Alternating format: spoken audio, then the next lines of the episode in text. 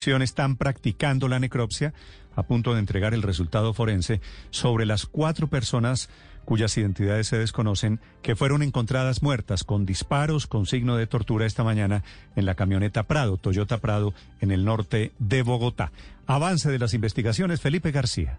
Sí, señor Néstor, sigue la investigación de la policía y la fiscalía sobre esta masacre en el norte de Bogotá. Al parecer, la camioneta estaría involucrada con reconocidos empresarios. En este momento están siendo identificados todavía los cuerpos en medicina legal practicándole sus respectivas necropsias. Hicimos la investigación, Néstor, en el RUT de eh, Tránsito y Transporte. Aparece un comprendo en nombre del señor Mauricio Ernesto Ruiz Ruiz eh, eh, del año 2009. Este sería uno de los propietarios de la camioneta que tiene un largo historial de propietarios, hay que decir en el RUT de tránsito. Como le mencionaba, siguen las investigaciones. Los cuerpos hasta ahora están siendo trasladados, perdón, eh, perdón, siendo eh, eh, hecho están siendo están haciéndole la necropsia a estos cuerpos para identificar de quién se tratan estas personas que al parecer estarían relacionados, como le mencionó, con empresarios de Colombia.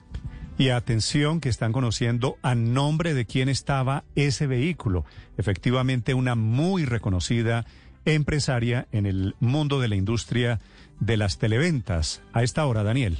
Néstor, buenos días. Y es que hablamos con la policía sobre el carro en el cual se encontraron cuatro personas muertas en la madrugada de hoy. Y nos dice la policía que este carro, el último SOAT, lo pagó Carlos Mauricio Durán, quien sería el hijo de la reconocida esteticista Estela Durán, la reconocida reina del telemarketing. El carro es una Toyota Prado de, de placas CJE 825 con matrícula de Chía. Con esa pista están buscando al el señor Carlos Mauricio Durán. Carlos Mauricio Navarro Durán para explicar lo ocurrido y el carro no tiene historial de robo, Néstor.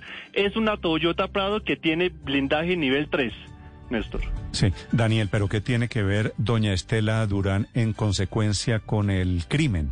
Néstor, al parecer la señora Estela Durán sería la mamá de Carlos Mauricio Navarro Durán, es la persona que pagó el último SOAT de ese vehículo. Por eso, pero ella, paga el SOAT. El carro, eso querría decir, el carro es de ella, ¿verdad?